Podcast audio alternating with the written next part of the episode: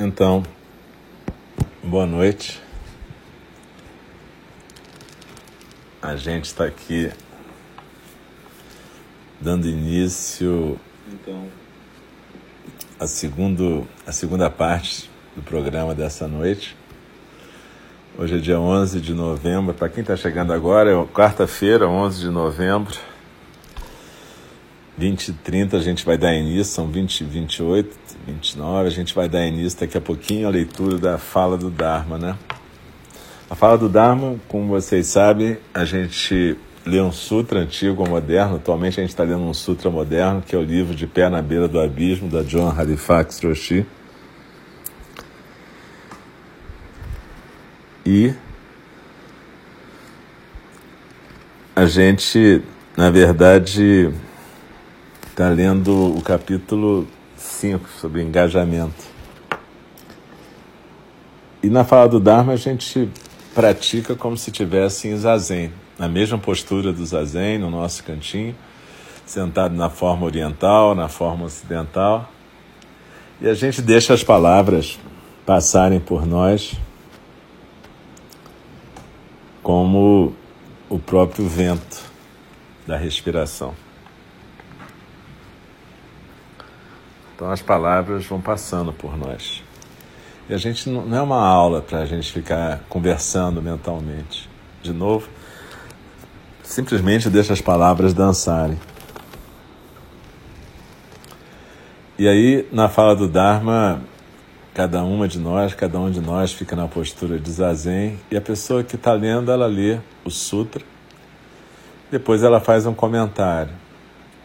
E o comentário é feito no mesmo espírito do zazen. Também não é uma coisa que a gente prepara como uma aula, é uma coisa que a gente deixa fluir como o Dharma. No começo da fala do Dharma, a gente convida o sino a soar e a gente recita todas juntas e todos juntos, três vezes, o verso da abertura do Dharma, né? Que é um verso de intenção, um verso que a gente recita para poder se comprometer a estar presente para o Dharma e para ser um bom canal para o Dharma. Para quem estava na prática de meditação vai entender isso. Aí a gente fica depois na postura de zazen e depois no final, de novo, a gente, todas juntas e todos juntos, a gente recita três vezes os quatro votos dos Bodhisattvas, que são a intenção para a nossa vida cotidiana. E no final, a pessoa que está controlando o tempo, aqui no caso eu faço os dois, eu sou o Dikido que controla o tempo e o instrutor. Mas normalmente é o Dikido que recita aquele versinho de Dogen Zenji que recomenda que a gente não desperdice a nossa vida. Então é isso, pessoal. Muito obrigado pela presença de todas e todos que estão aqui. E a gente agora vai continuar a nossa programação de quarta-feira à noite.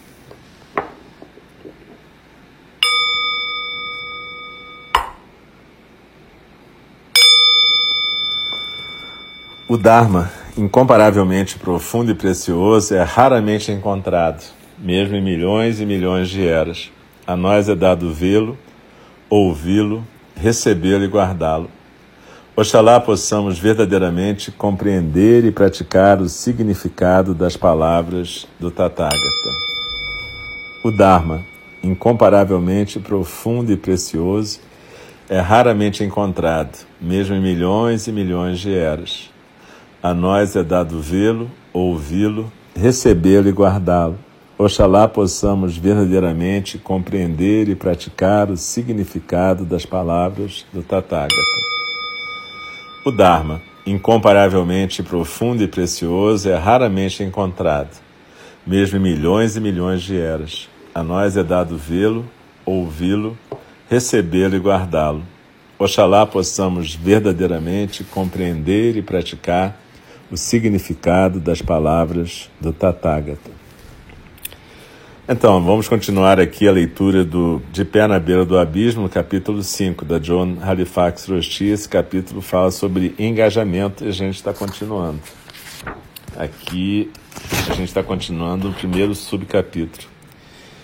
De acordo com a doutora Maslach, aqueles que têm uma, um, uma relação bem engajada com o seu trabalho que acham nesse trabalho um sentido de propósito e intenção, estão menos suscetíveis de sofrerem burnout, ou aquela fadiga de exaustão, né, do engajamento, da empatia. Eles se deixaram entrar nas águas da vida. A pesquisadora Ayala Pines estudou agentes de seguro, corretores, né? Trabalhadores cujos trabalhos podem parecer tediosos para aquele observador mediano. Ela descobriu que os agentes de seguros que tinham sobrevivido a uma experiência traumática relacionada com seguro, tal como incêndio, inundação, podem trabalhar por um longo período sem ter burnout, porque eles sentem um profundo chamado para a profissão e acreditam que o seu trabalho está realmente servindo aos demais. Como é que pode ser que um mesmo trabalho possa fazer com que algumas pessoas entrem em burnout e outras não? Eu me inspirei pela história de uma família que parece estimulada por uma vocação que poucas de nós, poucos de nós poderiam lidar. Em 2012, Corey Salchet e o seu marido, Mark, começaram a adotar aquilo que é chamado de, entre aspas, bebês de hospice. Hospice, vocês lembram que é aquele lugar onde as pessoas vão para morrer, né? Então eles, eles começaram a adotar esses bebês de hospice bebês que tinham condições que limitavam sua vida. Os Southshirs já tinham oito filhos biológicos próprios, mas se sentiram chamados a adotar esses bebês cujos pais tinham desistido deles, incapazes de lidar com o cuidado complexo que requeriam ou com o testemunhar o fim da vida daquelas crianças. Corey Saucer é uma enfermeira, é uma antiga enfermeira que lidava com é, abortos e situações de perda perinatais e que fica em Sheboygan, Wisconsin, nos Estados Unidos. Ela tinha então experiência para poder cuidar desses bebês. Além disso, ela também tinha o coração. A primeira criança, o primeiro bebê de hospice que a família dela adotou, era um, uma menina de duas semanas, sem nome, que tinha nascido com várias anormalidades cerebrais graves. Eles a chamaram de Emmeline. Ela viveu por 50 dias antes de morrer nos braços de Corey. Abre aspas. Diz, é, Corey disse, abre aspas, Emmeline viveu mais em 50 dias do que muita gente vive numa vida inteira. Depois, a família adotou Charlie, um bebê de 18 meses que vivia com suporte de vida. Apesar de todo o seu equipamento, a família o levava em pequenas viagens, excursões, sempre que viajavam. Ele é, abre aspas, ele vai morrer, isso não vai mudar. Fecha aspas, disse Core numa entrevista para o jornal de Sheboygan. Abre aspas. Mas a gente pode fazer uma diferença em como ele vive. E a diferença para Charlie é que ele vai ser amado antes de morrer. Fecha aspas. A história deles é uma história de altruísmo e também de um engajamento corajoso e sem egoísmo. A família Salchert verdadeiramente nada nas águas da vida, enquanto testemunham o morrer e a morte. Como será que essa família notável lida com isso tudo sem burnout? Corey fala do forte sentido de propósito da sua família e do poder de sua fé cristã. Eles também têm uns aos outros a família inteira se abriu para essa prática de amor e conexão incondicionais. fatores que ajudam a manter o burnout afastado. Frequentemente eu lembro das palavras do grande poeta sufi Jalal al-Din Muhammad Rumi. Abre aspas. Deixem a beleza que amamos ser aquilo que fazemos. Existem centenas de maneiras de ajoelhar e beijar o chão. Fecha aspas. O que esta família tem feito por essas crianças, esses bebês que estão morrendo, é belo. E esse tipo de beleza não se separa do coração inteiramente presente que eles têm. O dom da ocupação. Eu não tenho dúvidas de que os Saushirts são ficam incrivelmente ocupados. Gasta bastante tempo e inúmeras tarefas pequenas cuidar de crianças que estão morrendo. Entretanto, na nossa cultura, o estar ocupado é um fenômeno que tem um duplo gume, né? Pode ser uma manifestação de um engajamento saudável, uma maneira de servir profundamente, um resultado de inspiração e fé. Ou pode se transformar num vício, numa adicção, com listas sempre crescentes de coisas a fazer compromissos, distrações. Ou, ainda, pode ser as duas coisas ao mesmo tempo.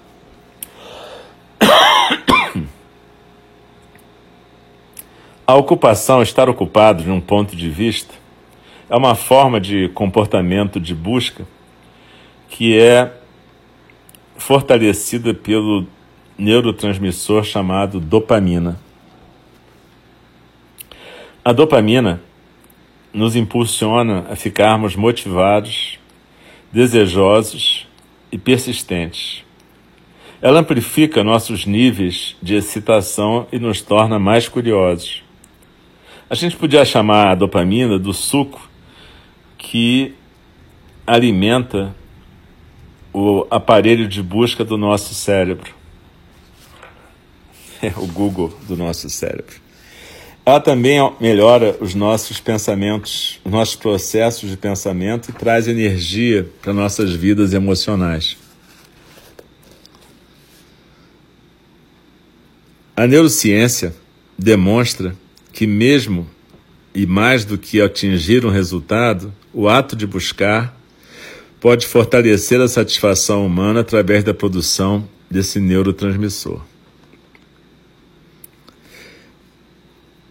Uma pesquisa recente em americanos de meia idade e mesmo mais velhos sugere que estar ocupado e engajado pode ter efeitos benéficos no funcionamento mental. Num estudo, pessoas de mais de 50 anos que tinham vidas ocupadas tiveram melhores resultados em testes de uma série de funções cognitivas, incluindo processamento, velocidade de processamento cerebral memória para eventos específicos, capacidade de raciocínio e vocabulário.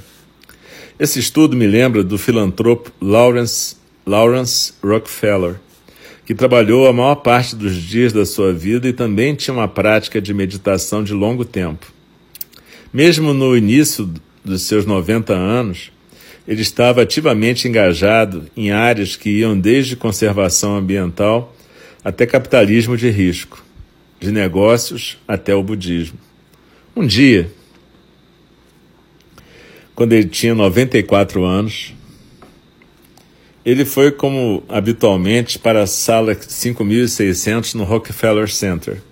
No final da manhã, não se sentiu muito bem e voltou para casa para descansar. Um pouco depois, morreu pacificamente. Ele foi motivado, curioso e cheio de humor até o fim. Eu tive a sorte de conhecer o Sr. Rockefeller nos seus últimos anos. Quando eu fundei o Centro Zen Upaya, ele me guiou em como estruturar aquilo que viria a ser uma instituição bem robusta e em desenvolvimento.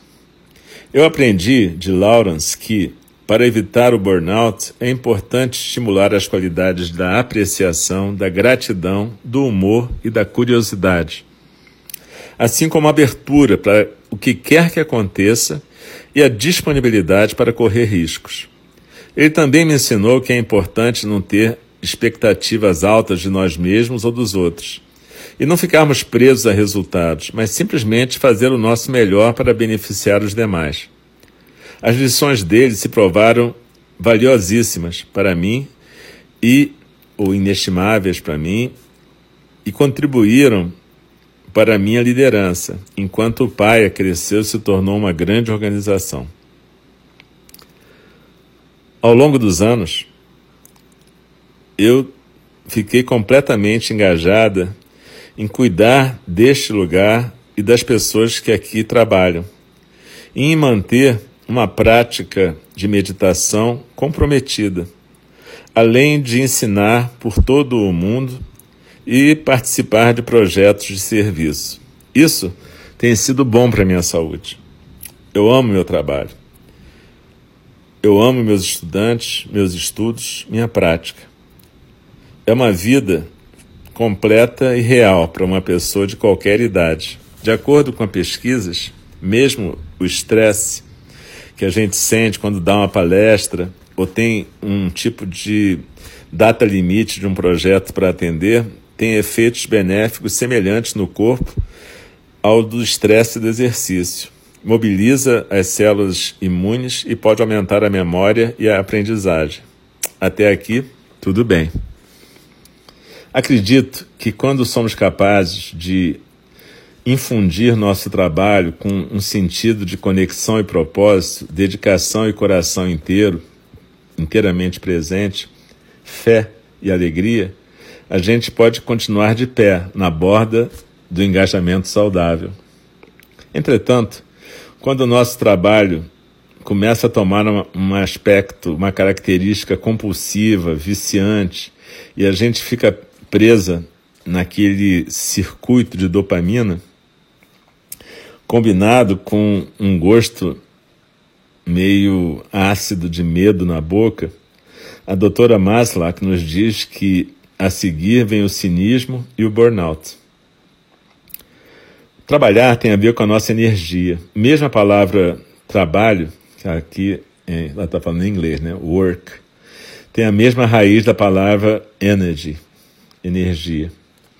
Através do nosso trabalho, a gente dá energia para o mundo, para os demais e para nós mesmos.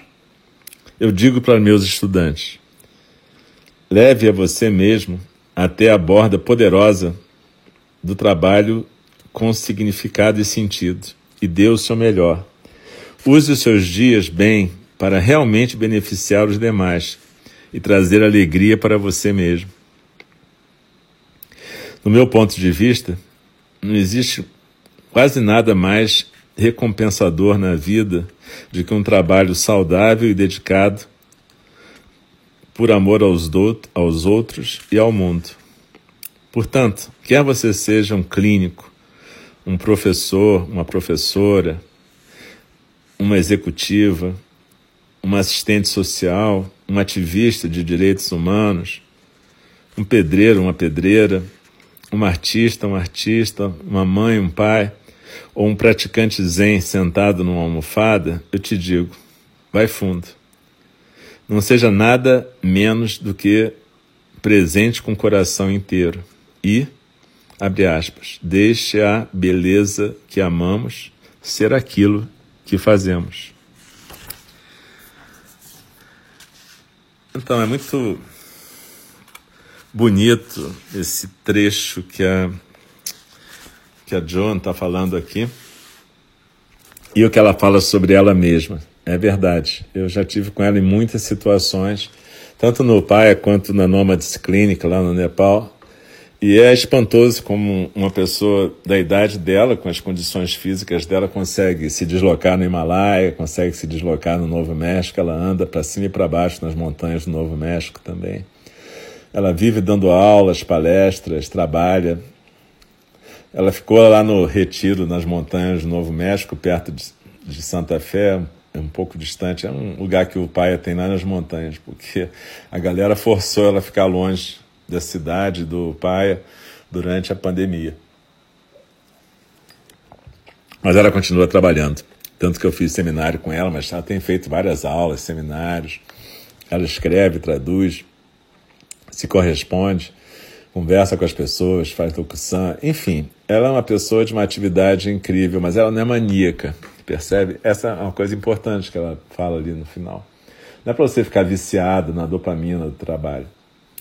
A ideia é que você tenha uma atividade saudável, cheia de amor para dar, na verdade. Desculpa. Ela está falando aqui de se dedicar de coração inteiro. Ela está falando de alguma coisa que te traz alegria para o coração, não é só um sacrifício. Claro que trabalhar dá trabalho, mas o que ela está falando aqui é de um trabalho que te dá alegria. É de um trabalho onde você se doa, você cuida das pessoas. É por isso que o nosso templo se chama Templo Zen do Cuidado Amoroso Eterno.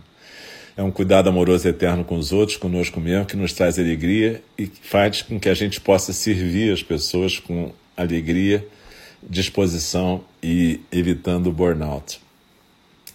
Como a gente já estudou em vários outros capítulos aqui, é claro que você tem que saber onde é que está o limite da tua corda, porque você precisa descansar, você precisa se distrair, não é só trabalhar. E tudo isso ela faz também, tudo isso eu faço, tudo isso todo mundo que consegue estar tá preocupado com isso consegue fazer. Às vezes a gente se engana aqui, se esforça um pouco demais ali.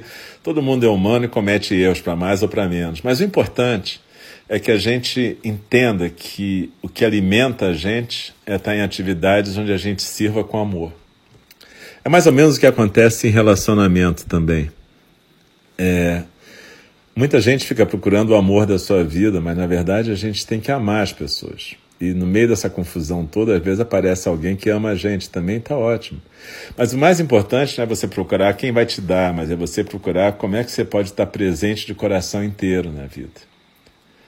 E a tua alegria vai brilhar, o teu coração vai brilhar no teu trabalho, no teu relacionamento amoroso, na tua função parental, na tua função de professor, de pedreiro, seja qual for, não importa. A gente tem que encontrar essa fonte de amor. Na verdade, tem a ver com a meditação que a gente fez um pouco antes, é a gente entender que essa fonte, na verdade, é o universo e que a gente é um canal para esse amor. Se a gente ficar procurando a fonte só na gente, a gente não vai encontrar muita coisa. Mas se a gente entender que a gente é um canal para esse amor do universo, a gente vai encontrar sempre uma fonte inesgotável. Então é importante a gente estar meditando, a gente encontrar uma prática de meditação, seja a que a gente faz, seja qualquer outra que você consiga, mas uma prática que te conecte com essa fonte. Uma prática que todo dia faça você acordar com gratidão, bem disposto para poder estar nesse mundo. Entender que esse mundo é do jeito que é, com chuva, trovão, como agora, com sol, com resfriado, como eu peguei sábado, mas foi só um resfriadinho mesmo. Ou seja, eu não, tô, perdi o olfato, já estou bem, estou quase tranquilo, só tive um pouco de expectoração. Mas seja como for, eu, tava, eu falei do resfriado por um motivo simples, porque no domingo, quando eu estava no auge da coriza, eu fiquei pensando assim, nossa, como um resfriado pode ser uma coisa desagradável, não? E a gente às vezes fica assim e deixa de perceber como a gente está podendo aproveitar uma série de coisas exatamente porque tem uma coisa ali que não está legal. O seu nariz está entupido, você está com coriza e está um pouco cansado. Mas é incrível, né? Porque ao mesmo tempo no mesmo dia, domingo, eu atendi online uma pessoa com Covid internada e eu fiquei pensando assim: meu Deus do céu, e eu me queixando do meu resfriadinho mesmo. Mas, seja como for, é isso. É, às vezes a gente tem uma dificuldade em trabalhar porque dá uma sensação de que o trabalho está tirando tempo da nossa vida ou a gente tem uma dificuldade em estar com filhos ou com outros relacionamentos porque a gente sente falta de ter um espaço da gente. O Thich Nhat ele tem um livro que eu já esqueci o nome, onde ele fala muito sobre isso. Quando você está realmente presente em todas as relações na sua vida, a sua vida inteira é espaço para a sua vida. Não que não seja importante ter os momentos de solidão, solitude, para a gente poder praticar com nós mesmos, mas você não vai se sentir roubada ou roubado do seu tempo por estar trabalhando, por estar em relacionamento, por estar em qualquer circunstância. Então, é, se vocês puderem praticar a meditação do primeiro pedaço da prática de hoje e escutarem de novo essa questão que a Joan colocou tão bem nesse capítulo, eu acho que a gente aos poucos pode aprender a estar presente de uma forma bem saudavelmente engajada na nossa vida.